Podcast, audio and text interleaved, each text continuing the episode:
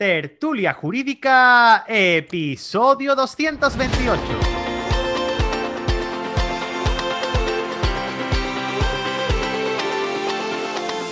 Hola, buenos días y bienvenidos a Tertulia Jurídica, el podcast donde los profesionales del derecho se quitan la toga y comparten su visión sobre temas de actualidad.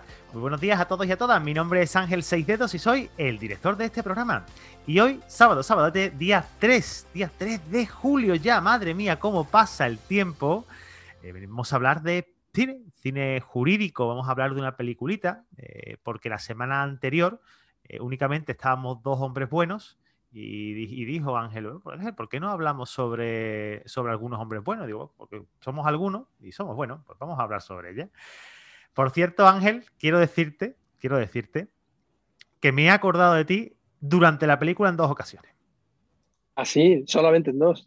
En dos ocasiones. Yo siempre te tengo presente, eh, tú sabes que, te estimo bastante. Y el primer momento en el, que, en el que me acordé de ti fue cuando en los primeros cinco segundos muere alguien. Pues yo me acordé de ti cuando lo volví a revisionar. Dije, a Ángel le va a encantar. y el segundo mejor momento fue protesto enérgicamente. Eso es lo mejor de toda la película. Muy buena, muy buena. Yo ahí también me acordé de Ángel, porque lo habíamos hablado en otro, en otro podcast. Y tan pronto escuché esa, esa secuencia, me acordé totalmente de Ángel. Y además lo, hemos comentado, lo hemos comentado aquí en alguna ocasión esto del protesto enérgicamente. Dice protesto, sí, pero protesto, enérgicamente. bueno, me haces, nos haces la sinopsis porque este episodio no está patrocinado. Buenos días, que no hemos dicho Ay, perdón, buenos días. perdón. Buenos días, Lucía, Ángel Carapeto, Mariano Zamora, Rosario Serrano y Jessica Ventín. Hola. esto de que se, va acercando ya agosto y las vacaciones es lo que tiene. Ya. Ya están ¿Dónde te vas de vacaciones, Ángel? Yo no me voy de vacaciones. te vas a ir al, a, a redecorar la habitación, ¿verdad? Eh, sigo, sigo con la otra parte de la, de la habitación. Tú sabes que como vivo en un palacete, no en Albacete, sino en Sevilla. No, en serio. es que, eh, audiencia, esto de Albacete lo hemos estado comentando ahora mismo, estamos con el cachondeo. Y, no, no, es que, que, que, tengo que seguir con la casa, que las niñas vienen en septiembre y tengo que, tengo que terminar de prepararlo todo. vienen de excursión, ¿no? Vienen de excursión, y no vamos a Pero vienen para quedarse, ¿no? Eso espero. Sí, yo creo que sí. Por lo menos hasta los 30 hasta se van a quedar en la casa. Yo la voy a uh, intentar educar hasta los 18. La voy, a intentar, educar hasta los 18. Pero bueno, como estas cosas se quedan grabadas, cuando tengan esa edad, podrán escuchar este episodio 228 y dirán, mira lo que decía el tontaño de mi padre, que a los 18 nos iba a largar. Me da Miguel. No sabía lo que se le venía encima. No, uff, madre mía. Bueno, no lo quiere pensar. No lo quiero pensar. Vamos a, la sinopsis de la, película. Por cierto, Ángel, muy buena peli, me ha gustado. Eh, así que. Ah, muy bien. Un peliculón. Dale. Bueno, es un.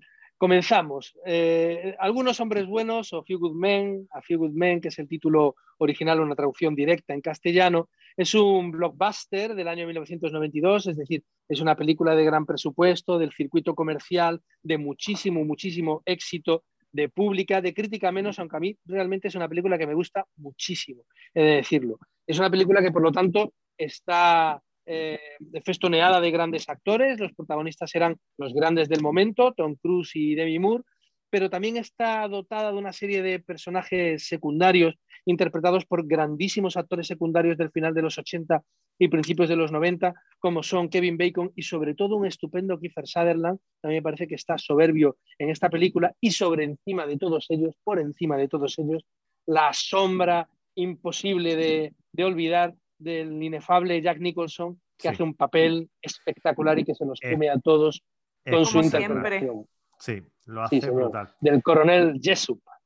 Eh, bueno, la película lo que cuenta es la historia básicamente de, un chaval que se alista en el ejército y trabaja en los servicios jurídicos, un poco por complacer a su padre ya fallecido, que había sido un jurista de prestigio, fiscal general de los Estados Unidos, y al cual le encargan un asunto, es un, es un chaval muy ligero, dijéramos, una persona con una capacidad altísima, pero que se toma la profesión de una forma muy poco seria y que le encargan, yo creo que un poco para enterrarlo, el asunto de dos marines a los que le acusan de asesinato de un compañero cuando lo que realmente se había producido era la aplicación de una sanción disciplinaria ilegal, es decir, era un marine que no cumplía con sus obligaciones o que era de segunda categoría y sus jefes habían decidido aplicarle un correctivo para que así aprendiera. El problema es que en ese correctivo, por un problema eh, médico que tenía, como luego se ve a lo largo de la película, el marine fallece y a los dos agresores les acusan de pena capital. como digo, este chico y Demi Moore, que es su ayudante porque es la encargada de recursos internos que le asigna a él el puesto, defienden a estos dos marines tratando de probar en contra de, del instinto, del criterio del protagonista Tom Cruise, que efectivamente son inocentes porque aquello era la, la aplicación de una sanción disciplinaria en virtud del principio de la obediencia debida, es decir, me han dado una orden y tengo que obedecerla. Una película, gran parte de la cual se desarrolla en el juicio, una, evidentemente un, un, consejo de guerra, es un juicio militar, pero conjurado, como son todos los procesos americanos, y gran parte del juicio se desarrolla en él y durante la preparación del mismo. ¿Eh? Y ahí sí que ya no quiero seguir contando más, porque los diálogos son lo mejor de la película. Ha dado eh, grandísimas frases al, cine de, al cine jurídico, una de ellas la que estaba comentando Ángel de protesto enérgicamente, pero hay más, ¿eh? hay más. Hay muchas aprovechables, aunque en el fondo he de decir que como jurista creo que sobre todo tiene grandes enseñanzas que no hay que cumplir. Es decir, pasan muchas cosas en la película que yo como abogado no recomiendo hacer, pero sí es cierto que tiene cuatro o cinco perlas que yo repito además mucho en el despacho y en la profesión. Otra de ellas que sí quiero sacar aquí para terminar el, eh, la, intervención inicial es esa que le dice Tom Cruise a Demi Moore más o menos al principio de la preparación del proceso, cuando ella le dice, claro, es que tú, igual que yo, los crees a ellos. ¿eh? Nosotros creemos que ellos son inocentes. Y le dice él, lo que yo crea no tiene ninguna relevancia, que lo único que es importante mm. es lo que sea capaz de probar. Y eso es aplicable a ese proceso en la película y, es aplicable a cualquier proceso judicial en España igualmente. ¿Mm?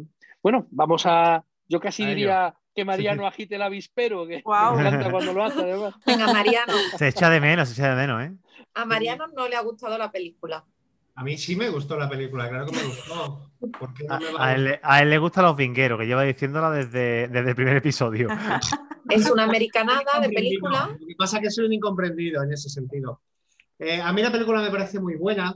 Eh, tiene varias cosas que, que, me llaman poderosamente la atención, sobre todo como la traducción eh, siempre que suena muy artificial cada vez que habla en juicio Tom Cruise dice lo de con la veña son señores, y, lo, y lo dice, lo repite, dice con la veña como 50.000 veces, ¿no? Cuando está así en, ese momento que hay en caliente. Antes, durante y después. Sí, además, allí le, dijeron que había que decirlo en juicio y lo decía como churro. Es que era el primer juicio que hacía. Claro, de hecho, él no es, un abogado eh, litigante, al contrario. De hecho, lo dice. Dice, ¿por qué? Me, me, me, gusta mucho porque cuando empieza la película al principio empiezan precisamente diciendo, él llega, estaba jugando a golf, ¿no? Me parece. A, a, béisbol. béisbol. Digo algo y le, cuentan el, el, tema y dice, ah, no, eso con no sé cuántos de acuerdo se coge y se cierra aquí sobre la marcha. ¿Eso es lo típico que te dicen cuando te citan solo para conciliación? Sí, sí, sí, sí. Para conformarte, que hay un día que... solo te citan para conformarte, que yo mm, me hace mucha gracia porque me está juzgando ya. En fin. El, turno de ecuaciones previas que decía un fiscal. Totalmente. Efectivamente. Efectivamente, el turno de ecuaciones, sí, señor. Pero fíjate que aquí en la película él presumía de eso, porque de hecho, cuando él presentaba sus méritos al servicio, decía 44 conformidades en tres meses y medio, decía. Exacto. Y ese era su plantel, ni un solo juicio en todo el tiempo. Y de hecho, ella, que es quien quiere llevar el caso, a ella no la, no, no la admiten para llevar el caso precisamente por eso, porque lo que buscan es la conformidad, que se quede todo tal cual. Los dos marines culpables, acusados, mejor dicho, que, que carguen con el marrón, con el muerto. Lucía, seamos sinceros, era lo más razonable, ¿eh? a mí me encargan el asunto y yo hubiera propuesto el acuerdo vamos, del tirón. ¿eh? Bueno, también tiene unas perlitas muy machistas, ¿eh? La película, eso hay que reconocer. Es que los abogados. De 1992, Lucía. Tiene lo que tiene 1992. ¿eh? Tiene tu edad, Lucía, la película. Sí, tiene mi edad. Yo soy del 92, lo estaba pensando. Sí, por eso te lo estoy diciendo. Pero que, lo que lo que tenemos que ver es que, a ver, primero que eh, ya lo dijimos también en otro episodio, que precisamente se valora sobre todas las cosas en, en Estados Unidos ese abogado que llegue a acuerdos, ese abogado negociante, que, que negocie. Y, se, y si y precisamente ese chaval, yo a diferencia de lo que dice Ángel, no creo que per se fuese un mal abogado. Era un abogado banalista que simplemente llegaba y que llegaba, era muy buen negociante y llegaba a un acuerdo de puta madre. Pero, Sí, pero negociaba como si fuera que hay un mercadillo, en plan, yo te doy cinco, tú me das cinco euros y yo te doy dos. y no, porque quedamos tres, los juzgados, ¿sabes? eh, Bueno, perdón, se hace Escena de mercado turco, decía Demi Moore. Sí, sí. Pero No, al final, al justo- final aquí, aquí lo que se ve una, no, una no, evolución del personaje que interpreta Tom Cruise, ¿no? Se ve la evolución de no me creo, o sea, estoy aquí para pasar el rato, porque además de, de, de mi mood, Lo dice. lo- se lo dice, o sea, tú estás aquí para li- licenciarte, terminar esto y salir de aquí después de haber Bueno, es que esa escena, ella se luce, las cosas como Sí, son. sí, sí. O sea, en ese dialoguito, mm, oye, mi respeto al. A ella le dejan intervenir poco, pero cuando interviene, Sí, interviene muy sí, bien. Sí. Bueno, menos en lo de protegerse enérgicamente, pero que la pobre Estaba la pata. Estaba encorajada, eh, lo que le pasó. Aviso. Perdón, tenía una avispa. Y se ve la, yo veo, yo veo bastante evolución de, de- de Daniel Cage. De él, ¿no? de él desde que, desde que empieza, que es lo que hemos comentado, ¿no? Eh, cierra acuerdos, ¿no? Que no, qui- no quiere ser abogado o, no es, ab- o él no se considera abogado, hasta que llega a la sala, cuando llega a esa sala y, y dice, ah, bueno, y, y esto O es sea una que así sala". es la. Esto Sí. es la vista de un tribunal. ¿no? Sí, sí, sí. Es Sí, porque maravillosa esa escena también, ¿eh? Cómo le pica Sí. el gusanillo, ¿eh? Cómo le pica el gusanillo. Sí, porque además Sí, el- sí, el se nota en el momento- momento que le dice a las 7, mañana, todos los días a las 7 en mi casa, eh, tengo cornflakes y leche y con la Si queréis algo más, lo traéis ustedes. trae boli, no sé qué, y tú dices, ostras, ostras, esto se empieza ya a animar. No, pero la película, la película está muy bien. Es cierto que, bueno, como todas las películas estadounidenses que hemos visto, tiene ese componente hollywoodiense, ¿no? Tan, tan marcado. Pero sí que es verdad. ¿Cómo? ¿no? Ese tema moralista también de los buenos y los malos y tal, ¿no? Sí, pero Mucho, a ¿eh? mí, Mucho. que dejando eso a un lado, lo que es la, la- la esencia y lo que quiere tran- transmitir al final, la película es, como estabais comentando antes, sobre eh, la obediencia de vida, es decir, de Mm. hasta qué punto, eh, el, porque hablaban de- del código rojo que El ya no se, rojo. no se aplicaba, que decían que ya no se aplicaba. Luego Otra de las grandes decían- frases de la película. ¿Ordenó usted el código Usted el rojo? código Esa ha rojo. pasado, ha pasado al acervo popular, ¿eh? eso se dice hasta en la Sí, calle. Yo lo digo. Sí, pues por eso que al final entra un poco en el debate de hasta dónde llega la responsabilidad en ese tipo de situaciones, creo yo. Porque, bueno, al final eh, los marines estaban cumpliendo con un deber, con una orden, con una obligación, como lo queramos llamar, que ha tenido unas consecuencias nefastas. Al final, y, y probablemente si no se hubiese demostrado y si no hubiera sido por el ímpetu de, de los protagonistas al final, de los abogados, pues se hubiesen comido un marrón bastante importante cuando al final estaban eh, obedeciendo una eh, le, la pedían, le pedían 24 años de, de Sí, porque además empezaban diciendo Creo, creo que, que- cre- creo que debemos, creo que debemos de, estru- de estructurarlo porque nos estamos yendo adelante y atrás. Creo que deberíamos ir Sí. más o menos recorriendo la película, ¿no? Eh, vamos a recapitular un poquito y ya hemos visto que, eh, esta, que, que este personaje estaba perdido en, en la vida, eh, por aquí, pues, eh, era, muy, era muy listo, era muy inteligente, estaba perdido en la vida, le asignan este, este asunto y ahora empieza a, prepararse, a preparárselo y el asunto es que, Ángel, Porque tienen la, porque Bueno, tienen las, sí. la- bueno, bueno, vale. No, porque empiezan a tener la sospecha de que realmente ellos no, eh, no, no lo envenenaron, no envenenaron a su compañero, sino que realmente se estaba aplicando el código rojo que tanto hablaban y que al final estaban obedeciendo una orden de un superior. Y el código rojo es. El código El- rojo es la, es la sanción disciplinaria ilegal, Vale. es decir, es una represalia, ¿no? Correcto. Esa... Exacto, exacto. Es un pero correctivo, desde su punto de vista es una manera de, de- Sí, es un correctivo, sí, podemos decirle que sí.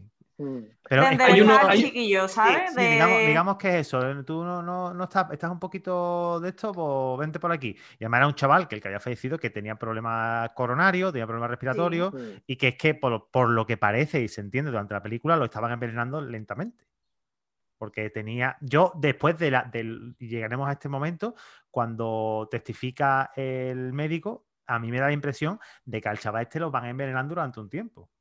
Pero Bueno, le iba faltando, era un problema de respiración, o sea, más que envenenamiento era que tenía un problema cardíaco y entonces si le faltaba la respiración durante un tiempo prolongado, una apnea prolongada, que a lo mejor a nosotros no nos pasaría nada, que, que más, más allá de un buen susto, él lo que hacía era sus células producían ácido láctico y el ácido láctico corría a los pulmones, entonces dejaba ya de respirar del todo, ¿no? Entonces, claro, el correctivo que le aplicaban incluía que le metían unos calcetines en la boca, le cerraban la boca con una cinta de carrocero, con lo cual prácticamente no podía respirar. En el momento en el que lo ponían boca abajo en la cama, prácticamente no, no podía respirar. ¿no? Se supone que era simplemente para pegarle. Hay una escena de un correctivo o un código rojo muy parecido en la chaqueta metálica de Stanley Kubrick, no sé si lo recordáis, al recluta patoso después de retrasarse en varias. Una Sí. noche todos los demás pues le, le azotan, lo atan a la cama, le azotan todos Ujú. uno, uno a uno mientras le tapan los ojos para que no vea nada y el recluta patoso aprende en ese código rojo, o sea, teóricamente funciona, el recluta patoso pasa todas, la- todas las pruebas. Este chico, el, ya no me acuerdo qué nombre tenía, era un nombre hispano, ¿eh? porque los hispanos y los negros en las películas Santiago. americanas, Santiago, Santiago. efectivamente. El hispano es el que muere y el negro es el que acusan. O sea, en estas películas americanas decía Lucía, es muy machista, bueno, es del año Y el blanco 92. el que te salva. Y el blanco. Efectivamente, vosotros pensáis que hoy en día, en una película de, de hoy en día, sería el hispano el que muere, el negro el que acusan y el blanco el que salva. Posiblemente, posiblemente no, ¿no? Es una película producto de su época. ¿eh? Pero bueno, sí, es, es, es, es cierto que ese es el, ese es el planteamiento, ¿no? Sí. También Eh, porque él había sido testigo, también se empieza, también, había unas cartas y él había sido testigo de... de Bueno, bueno, él, lo- pues de- él- él lo, lo utilizaba para que lo sacaran, ¿no? Él como no, no daba la talla, él quería que lo sacaran de Guantánamo, que eso no lo hemos dicho. Sí. Estaba en Sí, Guantánamo. De Guantánamo luego Sí. nos ha sonado a otras cosas, ¿verdad? En la historia. Pero en aquel momento solamente era una base americana en, en territorio cubano. Y entonces lo que él utilizaba era, que era lo que hacía surgir todo, que en una de las cartas decía, estoy dispuesto a dar información sobre un soldado que ha hecho un disparo ilegal en, la, en su puesto, hacia la zona cubana, ¿no? Y entonces casualmente el, que soldado que hacía el disparo ilegal es al que le endosan el muerto, al que le piden que aplique el código rojo. Entonces, por eso una de las acusaciones era conspiración para el asesinato, porque supon- supuestamente era una represalia por haberle acusado a él, ¿no?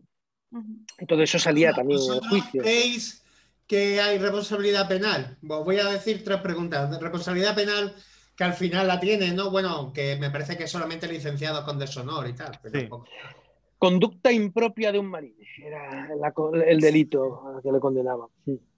Bueno, Eh, no era solamente, no era solamente licenciarlo con deshonor, Mariano. No, Decía, a una pena ya cumplida, claro, es que ellos Sí. llevaban no sé cuántos meses Llevan en tiempo. prisión.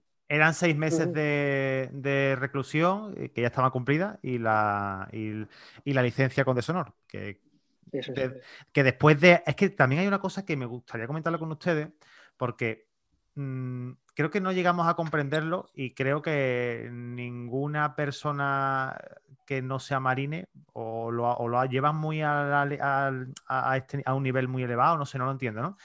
Eh, no podemos- yo creo que no lo podemos comprender, ¿no? Esa, esa, esa lealtad, esa. Yo tengo el únicamente. honor. Sí, yo tengo únicamente eh, dos libros en mi cabecera. El Código de los Marines y la Santa Biblia. O sea, esa típica frase que también es de la, es de la película. eh, como que aquí hay, yo me rijo por únicamente dos normas, ¿no? Lo que dice el de arriba eh, y, y lo primero, lo primero los marines y después lo que dice el de arriba. Eh, Pero es que al final, No. Eh, concretamente los marinos no lo sé, pero el código militar es así. Es decir, mm, Bueno, esa pero tú no tienes obligación de acatar eh, normas ilegales o órdenes ilegales. Bueno, Sí, pero en eso está en la mentalidad de. En es decir, España Yo estoy con Claro. Lucía, pero, pero en, en España. Pero en Estados ¿habéis, Unidos ¿habéis sí. hablado En alguna vez con un caballero que- legionario? Es que en ¿Habéis Estados hablado alguna vez con un caballero legionario? probablemente igual, ¿eh? tenga, tenga la misma de esto que los marines, Igual. claro. Sí, sí, sí, sí, totalmente, igual. Ángel, Sí, sí, totalmente. tienes razón. no, eh, bueno, un día primero podemos porque traer funciona un manera- legionario. ¿Qué? Un día podemos traer un legionario. para que nos lo cuente. Pues Para sería bastante explique. interesante. ¿eh? Sí, sí, sí. Pues sí. Pues mira, un podcast sobre, sobre derecho militar no estaría mal, Ángel. Venga, pues me lo, me lo apunto, me lo estoy apuntando ahora mismo. Vamos, yo no, no sé nada, ¿Y pero. quién no, entiende no, el ahora- derecho militar? ahora, Pues yo Rosario, ahora- gente, ¿eh? Ahora vas a venir tú, Rosario, te vas a, te vas a tocar un pollo. No, no, no, que yo no sé nada. Pero que sí conozco gente porque además en Cádiz se lleva mucho ese tema. Sí, claro, que tiene la base, la base. Claro. la base. Uy, Rosario, ya te contaré yo alguna anécdota por allí. Venga, vamos, va- va- va- vamos a seguir, vamos a seguir. Que olvida- se olvida que estamos grabando. Que bueno, que volviendo a eso, que, eh, pero no sé exactamente porque tampoco conozco el código militar estadounidense, pero sí que es verdad que por las películas que todos hemos visto tienen una rectitud, una, un compromiso para con la patria, en este caso, con el honor, que es brutal, y yo creo que la película lo refleja perfectamente. No creo que sea, en ese Sí. punto concretamente, no creo que sea algo eh, totalmente Exagerado, ¿no? ¿eh? ni exagerado. Me lo creo completamente. Casi Sí. como Y además cualquier que ellos no ¿eh? tenían intención de matarle, entonces eh, simplemente tenían la intención de darle una lección y, y se le fue Sí, de las pero- manos. Fíjate que ellos Exacto. tampoco en su defensa no alegan que ha sido una orden porque tienen tan claro, tan establecido y tan interiorizado que era la orden de un superior y que eso lo tienen que, que acatar tal cual, porque evidentemente si yo estuviera en situación digo, mira, perdona, no era mi intención, no tenía, no tenía esa intencionalidad, yo simplemente cumplí la orden de un superior y hubo una... Bueno, su defensa. Lucía, su- defensa en, en el interrogatorio de ellos, ellos decían que les habían dado la orden. Sí, sí, lo se decían, producía- pero... Sí, pero les se costó un- admitirlo. un Sí, grave. pero no es lo primero que tú dices de, oye, mira, que, es que esto es un error, que está pasado esto y ya está. No, no, no, no. Ellos al final, pero porque le preguntan concretamente que si habían hecho, eh, que se había sido un código rojo y que se había sido una orden. Ellos dijeron que sí, pero ellos hecho, tenían ahí- muy interiorizado que no podían contra en el ese, superior. en ese momento de la película sale, desde mi punto de vista, otro grave defecto, en este caso de Demi Moore también, que es un grave defecto de preparación de uno de los testigos, porque solamente uno de los dos testigos, el, el- el cabo, ¿no?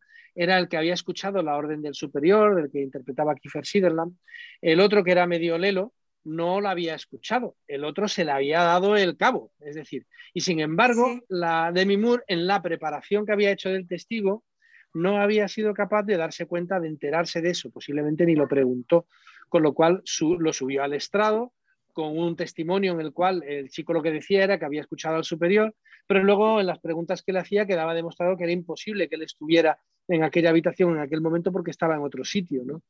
Y, y, en fin, era el momento en el que él se iba a emborrachar cuando salía del juicio, por el grave defecto que se había De producido. hecho, era ¿no? uno de los, es uno de los graves ¿no? problemas que surgen en, en muchas de las películas, sobre todo americanas en general, eh, relativas a temas judiciales, eh, donde se preguntan algo que, de lo que no saben la respuesta. Eso creo que es de una de las primeras, re- una de las primeras lecciones que, que tienes que comprender para poder dedicarte a esto. No pregunte algo donde no sepas la respuesta y no sepas por dónde te va a salir.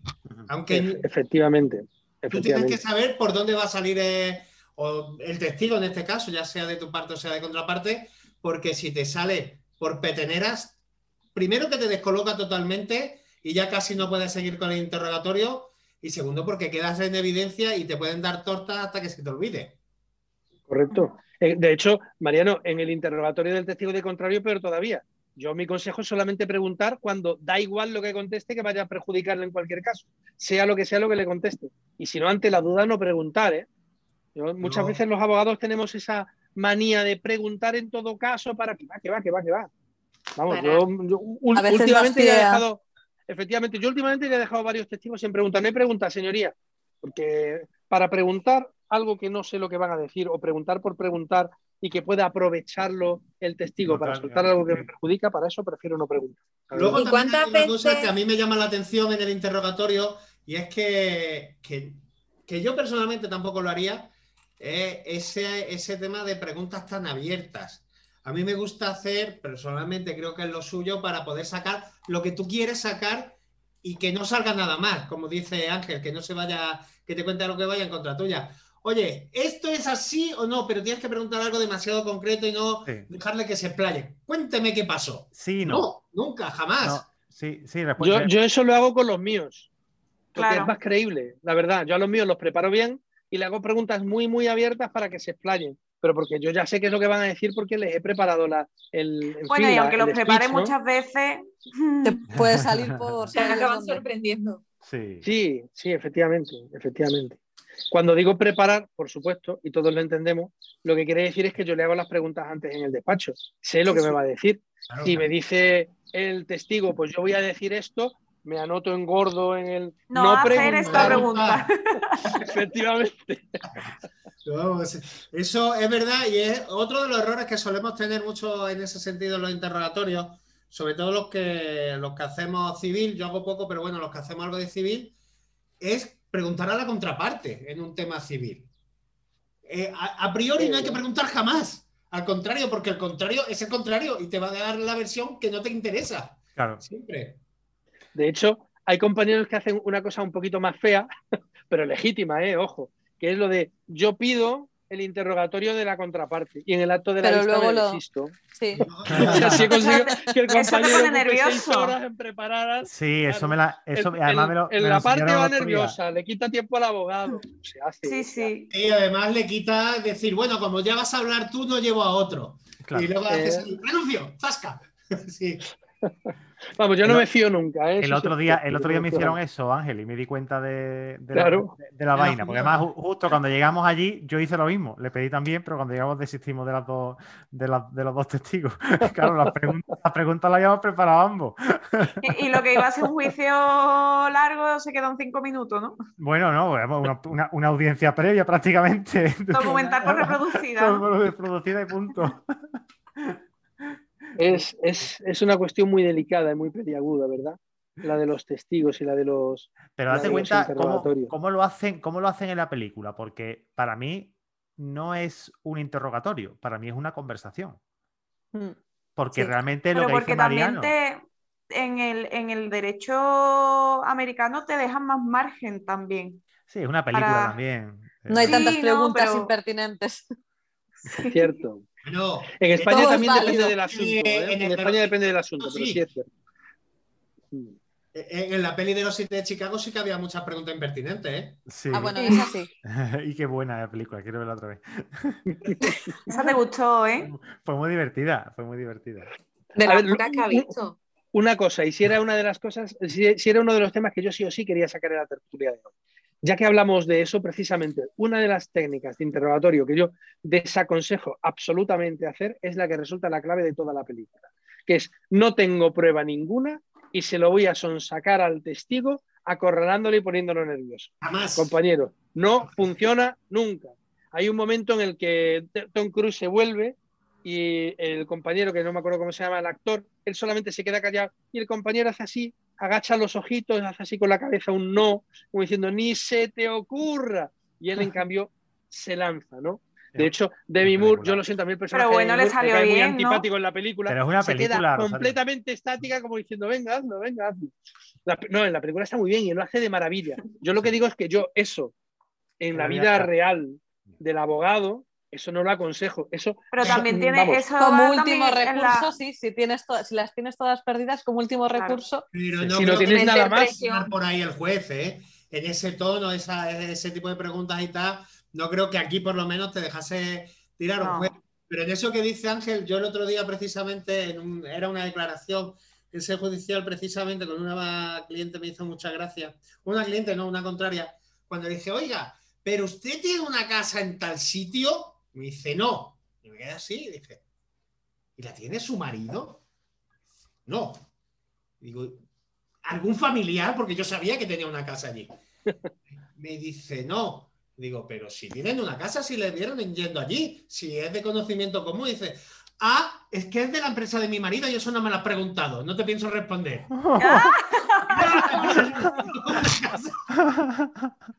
mira, tienes razón, funciona, a veces funciona. Claro, pero es que además fue que yo me quedé sorprendido, yo no sabía que pertenecía a, la- a una, a una SL, ¿no? Pero fui así, no, y me dejó descolocado, digo, pero nadie tiene una casa allí. Y en relación con La esto que tiene está la empresa, pero comentando, como no me has preguntado, como está comentando, lo que está comentando Mariano, en el primer- la primera entrevista que tiene Tom Cruise con, con los Con Jack militares, Nicholson. Con los militares le pregunta, le pregunta y va, y justamente es lo que es lo que está comentando. O sea, tú no me has preguntado eso. O sea, eh, pero Con bueno, lo del código verdad, rojo. lo claro, claro, lo es que se lo dice con... eh, Señor, sí, señor. Para mí esa, es una de, la- de las grandes escenas de toda la película, ¿eh? Cuando están Sí. comiendo en tono así un poco En la base, en. Guantánamo. y tal. Ahí es Se cuando él- perfectamente Ahí es cuando él que se da ese hombre ha tenido que ser el que ha ordenado Bueno, el código yo- rojo. yo creo que él se da cuenta en el momento en el que entra en la habitación precintada y Sí. ve y ve ese armario con toda la ropa Lleno de ropa. en su, en su sitio diciendo mira eh, una persona si se va a ir a las 6 de la mañana eh, esto lo Hace la maleta. De hecho, cuando está prepa- cuando ya ha decidido que va a llamar a interrogar al coronel y está preparando cómo hacerlo, dice, ya sé, voy a arrinconarlo. No sé cómo, pero voy a arrinconarlo. Y en un momento se va hasta el armario a encontrar su bate y ve un sus camisas Claro. todas puestas y se acuerda de lo que vio en la taquilla del soldado y dice, por aquí es por donde le voy a meter mano. Hmm. Y, hombre, verás, es muy hábil. Sí es cierto que el interrogatorio es muy hábil, porque lo que hace es ponerle ante una contradicción de sus principios, porque en el interrogatorio la contradicción es el, el- el tema de no, yo di- mis órdenes se cumplen siempre, pero entonces dije que no se tocara y no es posible que no le hicieran caso, no, mis órdenes se cumplen siempre. Sí, pero usted ha dicho que también se lo llevó a, dijo que lo iba a sacar de la, de, eh, de la base aérea por un avión porque estaba en peligro. Entonces, ¿cómo puede estar en peligro si sus órdenes se cumplen? Es una contradicción, pero además de los principios más esenciales del coronel, ¿no? Entonces, que lo, arrincona con eso y sí es cierto que, que es muy hábil, pero yo insisto, yo no lo aconsejo en absoluto, porque una persona con, con una cierta o mínima sangre fría y con cierta costumbre para intervenir en procesos judiciales, que me imagino que un coronel de ese nivel ya habría intervenido más de uno, tiene sangre fría suficiente para solventar ese, ese expediente muy fácilmente. ¿eh? Yo no sé si vosotros alguna vez habéis declarado como testigos o como peritos en algún juicio, pero Sí. no, es, no es muy complicado salir de una presión ahí, ¿eh? con tener No, las pero- ideas muy claras. Eso también te iba a decir, Ángel, también depende a quién, a quién te lleves, porque, eh, por ejemplo, los que estamos aquí, muy probablemente mm, tenemos el respeto al tribunal que, que se merece, pero no le tenemos el miedo que le tiene una persona que normalmente no lo suele pisar. Entonces, a mí me llama mañana a declarar, de testigo, para cualquier asunto, yo me pongo delante del micro y digo lo que tenga que decir, no me pongo nervioso, pero a, esa- a eso súmale... ¿Jurarías ante la Biblia? ¿Cómo? ¿Jurarías decir la verdad Haría- ante la Biblia? Lo haría como le ocurrió al cliente de, de Bárbara Gómez Antic, ¿no? Pondría la, mano en los expedientes, lo, lo- lo juro. Lo juro. Qué bueno. Juro decir la verdad, toda la verdad y nada más que la verdad. Sobre el expediente otra- sobre estoy poniendo so- la mano. Esa es otra So- cosa que le digo yo siempre a los clientes. Le digo, vamos a ver, eso de decir la verdad, toda la verdad y nada más que la verdad es en Estados Unidos y en las películas. Mm. En España no, en España hay que decir la verdad nada más. Lo de toda la verdad si te la preguntan. Si Y te la, la preguntan, te lo Y nada más que la verdad, Con la ayuda de Dios. ya. y con la ayuda de Dios. Con lo cual, si eres ateo ya no tienes ni que contestar. Jura o promete, le dicen. sí, sí, eso, juro, promete. Pero todo el mundo te dice juro y prometo. El otro día, el otro día me pasó eso. No, una- peor. eh, Yo, en en un juicio pa' que esta semana quede- pasada, Seguro, la- pero la- se, quedó, se quedó el hombre así, así mirando para los juez, mirando para pa, pa su Como diciendo, y ¿qué se hago? mira y ¿Qué que- hago? va, dice, prometo y juro. Dice, Las dos cosas. por si acaso. yo- la- una, una contraria en un proceso judicial que tuve el otro día, al que, al que invité a Ángel, por cierto, que venía porque era súper interesante. La, la víctima, cuando, cuando llegó, le dijo: ¿Jura o promete decir verdad? Y dice: Sí. El juez, no, que Sí, si jura que si promete. Sí, sí, sí. Sí, Y que tuvo sí. que escoger, efectivamente. Tuvo que escoger. ¿Qué escogeríais vosotros? ¿Jurar o prometer? Yo prometo. Prometer. Yo Yo- soy creyente, yo juraría. Pero yo no, pero eso tiene que ver con la creencia, Sí. Sí. Sí. Sí, sí. Yo creo que sí. ¿sí? ¿Tú cuando hiciste la jura del colegio no juraste o prometiste? De que- Tiene yo la no- connotación yo- religiosa. yo todavía yo to- estaba tan todavía nerviosa no he que hecho, juré. Rosario? ¿Todavía no has hecho la jura? No, Oh. no la he hecho todavía. ¿No has hecho la jura, Ángel? ¿Todavía? No, el día que la hagamos ¿Pero por qué no quieres? ¿La estás demorando? ¿La estás No, demorando? porque no lo, no lo hacen. Yo lo hice en diciembre. Claro, porque pues es me- COVID. En, co- en época de COVID no se están permitiendo la, la de esto, lo- las fiestas estas que se hacen. Pues en Cádiz sí, ¿eh? Hombre, pero es que Cádiz va a ir- esté más adelantado que en Sevilla. A ver, yo, yo, yo la hice mucho antes que vosotros y en mi época prácticamente que te combinaban a hacerlo, pero yo sé que posteriormente ya te dicen que es poco menos que un acto bonito Sí. para la familia y conozco gente que la ha demorado un año y dos, pero... pero Y hay en gente fin, que no ha es una- jurado es una nunca, cosa muy ¿eh? bonita, ¿eh? Sí, Y lo hay haré. gente que no ha jurado nunca. Lo, lo haremos, de hecho, de hecho, vendrás, vendrás porque también mi madrina de profesión, tú la conoces y yo también, y, y me va a poner ya la medalla, esa, que te ponen. La toga. no sé, no sé cómo funciona. Aquí se pone la toga, vamos, por lo ¿Ah, menos. Sí, Sí. te ponen la toga y te ponen. Pues Te la ponen tendré, la toga, sí. la tendré que planchar, me tendré que comprar una en condiciones, porque la que nos dieron en el, cole- en el- en el colegio da, da penita verla, vamos.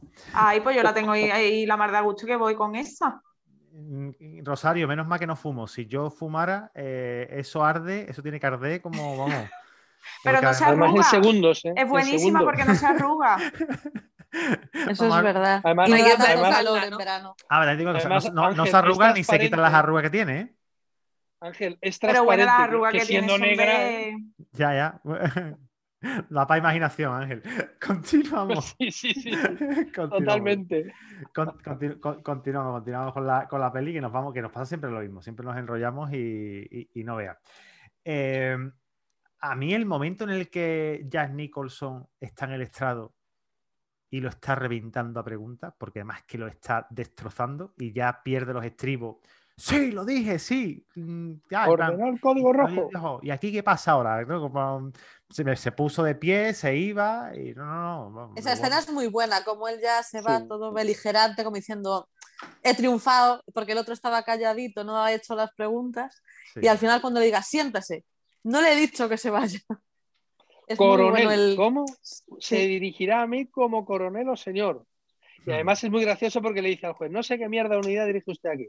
Dice, y el, y el testigo se dirigirá a mí como magistrado o señor. Sin duda yo me lo he merecido. Dice. Le dijo la misma pregunta, la misma pregunta que, que al otro, ¿no? Claro, el otro, el otro eh, decía, ¿no? Que si yo he estado en Vietnam, que si yo he estado no sé qué, que si yo he servido a este país durante tantos años y ahora soy y voy a entrar en el Consejo de, de Seguridad Nacional. Claro, él ya estaba en los más altos escalafones de- del gobierno norteamericano y quería, Lucía, norteamericano, y quería... Estadounidense. Vale. Estadounidense, porque si Hombre, no, Norteamérica, norteamericano Que Eh, sería canadiense Canadá. no es. ¿Qué? Canadiense no es. No es Claro, estadounidense estadounidense. Es que yo siempre soy muy crítica con eso. con eso. Es que es eso. verdad. Es que a mí Sí. me da mucho coraje. Es que me dan América, los americanos, pues mira, pues desde Canadá hasta Argentina, Argentina. te diré cuántos americanos puede haber. Pues no, estadounidense. Ya sabéis de dónde viene que digan que ellos se llamen a sí mismos americanos. ¿no? Sí, Ellos lo antes de, la, antes de la independencia eran de British America. Cuando se sí, independizaron, sí, evidentemente dejaron de ser británicos. Por eso Pero se llaman a sí igual, mismos. Que americano también es guatemalteco. De hecho, ¿sabéis cómo se llama, cómo, eh, cómo nombran ellos al resto de América? ¿no? Le dicen las Américas, the Americas, Ah, en plural. Curioso. Nunca te Sí, sí. acostarás sin aprender una cosa más, ¿eh? Ah, y hoy sábado. Yo pues yo lo aprendí en TikTok, os digo la verdad. Ostras, Ángel en TikTok, de verdad. En TikTok. TikTok. Dios Aunque parezca mentira. sí, Y yo me estoy perdiendo eso. Hombre, Tengo que abrirme Contenido TikTok, educativo, ¿no? totalmente, totalmente. Bueno, sí es cierto, esa, es- esa es la, la escena de la película. Yo creo que esa ordenó Eh, usted el código rojo es la escena de la película. Total- Con Tom total. Cruise aprovechando las debilidades del general, utilizando sus propios argumentos en su contra. Y como os decía antes, sí es cierto que aunque yo no lo aconsejo, eh, es un interrogatorio magnífico, magnífico, realmente es magnífico. Y hay que tener, eh, o sea, yo lo veo como, igual que vosotros, me imagino, lo, lo- lo vemos como abogados, ¿no? no como público, ¿no? o como persona que está viendo una película, y digo, qué difícil es hacer un interrogatorio así. Tienes que estar pensando al mismo tiempo varias cosas. Las preguntas que tienes, lo que te está contando, recibir lo que te está contando para utilizarlo en las siguientes preguntas, eliminando mentalmente preguntas que tenías preparadas y que conforme lo oyes hablar dices, no, esta no y esta sí. Y que todo parezca fluido y natural. Es Ay, me estoy agobiando con todo lo que estás diciendo, de verdad. Sí, pero el, el arte de interrogar y de interrogar de forma fluida y, y que quede natural es Y de muy difícil, bien. ¿eh? Y de interrogar bien, es muy, muy difícil. Vamos a ver, no- no, eh, eh, yo mismo reconozco que esto no lo hacemos siempre. Tenemos juicios en los que los testigos pues, tienen poca importancia o tenemos muy claro lo que van a decir. pero hay procedimientos en los que realmente te la juegas en testificales y hacer una testifical buena o muy buena es muy, muy difícil y exige una tensión importante, ¿eh? una tensión de salir, si sales de un procedimiento con tres, cuatro o cinco horas de testificales, sales agotado, realmente Claro. agotado, mentalmente agotado. ¿eh? Y ese interrogatorio que hace Tom Cruise en la película, para mí realmente es de chapo. ¿eh? Yo insisto en que yo no lo recomendaría, yo si no fuera el abogado, yo no lo habría intentado, sobre todo sabiendo que allí en Estados Unidos se acusa falsamente como... te- Esa es otra que yo quería comentar, pero ahora la diré. Se acusa falsamente a un militar con, con una gran carrera y todo esto, encima te acusan a ti, con lo cual, me- en fin, menudo hándicap para hacer el interrogatorio, ¿no? Pero teniendo ese hándicap, hacer ese interrogatorio tiene que ser muy, muy difícil. Luego es otra cosa que lo que quería comentaros. Pues me, me llamó mucho la atención y no me había fijado nunca, me he fijado esta última vez que lo he visto, quizá pensando en la tertulia, que en España habrían parado ese interrogatorio. O sea, la pregunta ordenó usted el código rojo, mm, señor Ledrado, le está haciendo usted una pregunta que puede incriminarle. Este Sí. señor ha venido aquí como testigo, Es sin abogado, no les hemos leído sus derechos. De hecho, el fiscal lee los derechos después que dices tú, pues, a buenas horas mangas verdes, ¿no? Cuando ya lo has derechos soltado todo. cuando ya lo ha soltado todo. Y no espontáneamente, no, no, no. Ha hecho una pregunta y además no la ha querido preguntar, o sea, no la ha perdido, perdón, no la ha querido contestar y el juez le ha dicho, el testigo contestará la pregunta. Más grave todavía, ¿eh? Es más grave todavía. No sé si os parece lo mismo que a mí. No, después él confirmó que quería contestar la pregunta. Sí, es verdad, tienes razón. No lo Con- recordaba. dijo, sí, sí, sí, voy a contestar. Y después dijo, sí, orden el Es verdad, le, rojo. le dice, no tiene usted obligación de contestar, hijo. Contestaré la pregunta. Sí, con un, con un testimonio, por cierto, genial, que según he leído, se gra- lo grabó muchas veces. De hecho, en las tomas en las que se graba el resto de los actores, mientras él da ese speech, en realidad cuando estaban grabando al actor, eh, Jack Nicholson estaba dando el speech sin cámara, ¿vale? Para que la, la faz o el gesto del, del actor que lo estaba escuchando fuera real, ¿no? Y lo tuviera fácil de interpretar. Y al final, cuando ya dejaron de grabar a todos, lo grabaron solo a él con la cámara prácticamente delante de la cara. Y la verdad es que la interpretación, que es un primer Que plano, es brutal. Sí, es Es que brutal. a mí me Es brutal. encanta La expresión facial, la música. Pero en todas las películas, ¿eh? Es increíble ese actor. Sí. Sí. es muy bueno, muy, muy bueno. Muy bueno. Y la verdad es que le sale redondo a Tom Cruise. Sí, pero volvemos, bueno. volvemos a lo mismo. Eh, esto es como cuando en el hormiguero eh, hacen algo con, con- con- de- con la tecnología y con las cosas estas de fuego. No hagáis esto en casa, esto no lo apliquéis. Esto, esto es una, esto es una película, no hagáis esto en sala. Esto es una película. Al final, esta, esta- este, ese interrogatorio estará grabado 40 veces, 50 veces como poco, y, y estará más que entrenado, y esto es, al final es un diálogo, ¿no? Pero Oye, y el detalle, y el detalle de los testigos fantasma, el de los dos aviadores, ¿qué iban a decir? Pues los dos aviadores iban a decir, bajo juramento, que no recordaban absolutamente nada. Pero es un detalle muy bueno. De hecho, os iba a preguntar, ¿alguna vez lo habéis utilizado? ¿Habéis llevado un testigo para asustar?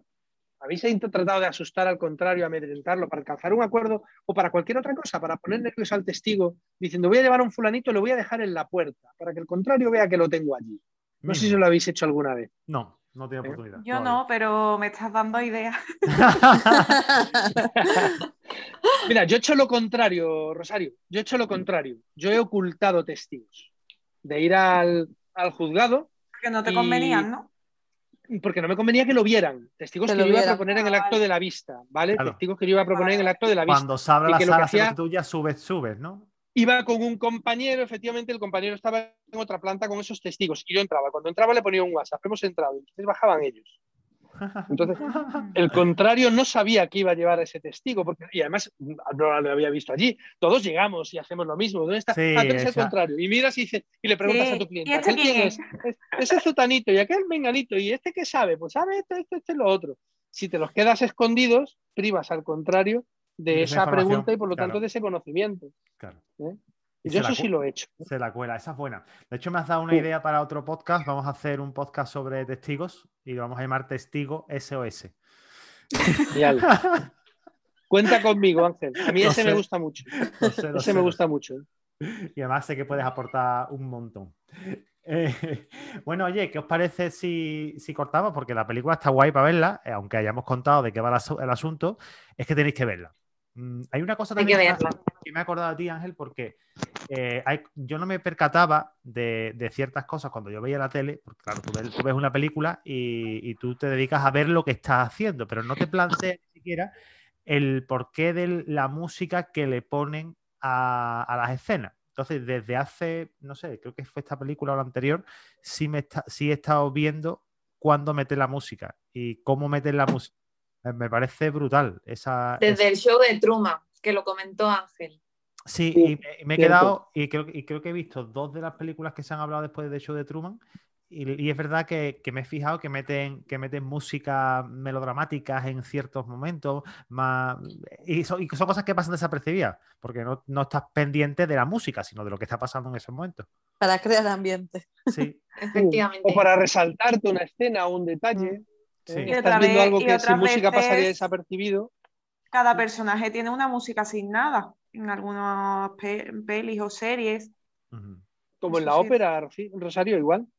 Igual. En la ópera cada personaje tiene una melodía y a veces en las películas se hace así. En la saga de Harry Potter, por ejemplo, es muy típica. Mm. Eso. esa no la vamos a ver. personaje Tiene una ¿vale? melodía. Vamos a ver Harry Potter, No, por fin. Lucía, va, estamos hablando de melodía. Y como melodía, creo que la semana que viene, hilando, ¿Canciones? podemos hacer algo de canciones. O sea, Me vas a hacer caso cada ya, vez, por fin. cada vez lo hago mejor. Estoy dando cuenta cómo, cómo, cómo voy hilando. Empiezas a hilar, empiezas a Empiezo, hilar. empiezo a hilar en el principio del episodio, vamos, prácticamente. Sublime, Ángel, sublime. ¿Qué os parece, qué os parece, qué os parece si hablamos de un hiperartista ochentero, loquillo, con una canción Genial. que tiene que es La Mataré? Muy buena. Tiene tintes, tintes Tiene penales. tintes. Sí, Sí, sí. señor. Es ca- solo. canción con tipo Digna penal en de código penal, análisis. ¿eh? Hay que, yo creo que esa canción hay que verla con el código penal en la mano y con la ley de enjuiciamiento criminal Sí. también en la otra, porque ahí puede haber, puede haber juego, juego jueguísimo. Y otra, El Huracán de Bob Dylan, esa está en inglés, eh, para los Sí, que no Esa es saben. muy inglés. buena, esa canción. Eh, Bueno, pero pues- está con subtítulos, Correcto, correcto. porque si no, Sí. no vamos a saber En- inglés. ¿eh? Con el Google Aquí- Translator, Lucía. Claro, pero Lucía, mira, hay una opción en, eh, en el YouTube que le da y te genera los subtítulos automáticamente. Lo que pasa es que, Eso son muchas modernidades para mí, ¿eh? sí, ¿no?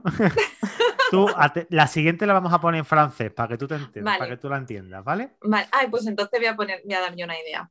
Venga, muy bien. De pues ya- alguna canción francesa alguna- bélica, al- por ejemplo. algún rapero o lo que sea francés, ya que hay mucho. Eh, bueno, familia, oye, muchísimas gracias, que paséis un sábado estupendo, un domingo fabuloso, que descanséis, que, que recarguéis pila y nos vemos el miércoles, no, perdón, el miércoles, no, el, el sábado que viene, ¿vale? Eso. Gracias. Venga, chao. Y a ti que nos estás escuchando, darte las gracias por escuchar este episodio, por las valoraciones de 5 estrellas que nos haces en iBox, en Spotify, en iTunes. Y recordarte que nos escuchamos el miércoles con un podcast bueno. Tiene un invitado que ya te contaré, ya lo escucharás. Familia, nos escuchamos el miércoles. Chao.